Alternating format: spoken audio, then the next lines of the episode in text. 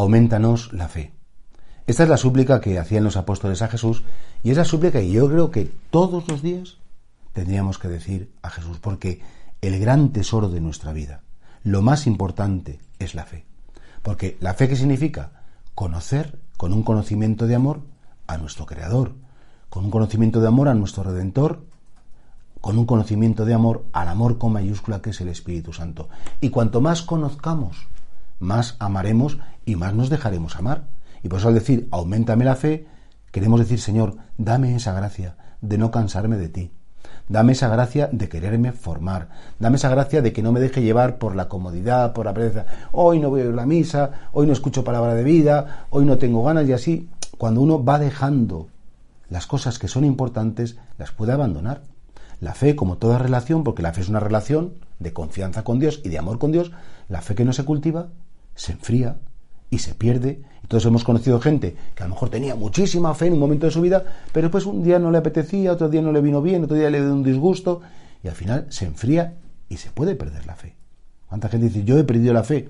Dios no los ha perdido a ellos, pero ellos sí se han perdido respecto a Dios.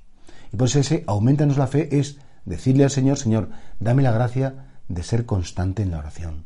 Dame la gracia de querer conocerte mejor. Dame la gracia de confiar más en ti y cuando vengan las inseguridades, los miedos, que te invoque muchas veces. Y la fe, claro que sí, tenemos que cuidarla porque es como el gran tesoro de nuestra vida.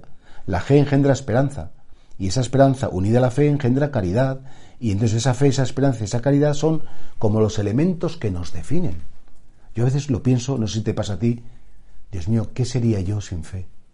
¿Qué sería de mi vida si no tuviera fe para soportar pues el sufrimiento, las enfermedades, las impertinencias mías y de otros? Si no tuviera fe mi vida sería un fracaso. Si no tuviera fe mi vida, sí, tendría buenos ratos, me divertiría a veces, o no, pero no tendría un significado y una razón y un cimiento para lo más importante. Hay gente que vive sin fe, bueno, es un modo de vivir, pero a mí me parece que se están perdiendo a lo mejor una dimensión tan bonita, tan profunda, tan trascendente que es como encontrar fuera de mí y fuera del cosmos un alguien que me quiere incondicionalmente, un alguien que me apoya incondicionalmente y un alguien con quien me voy a encontrar, quiera o no, en el comienzo de la eternidad.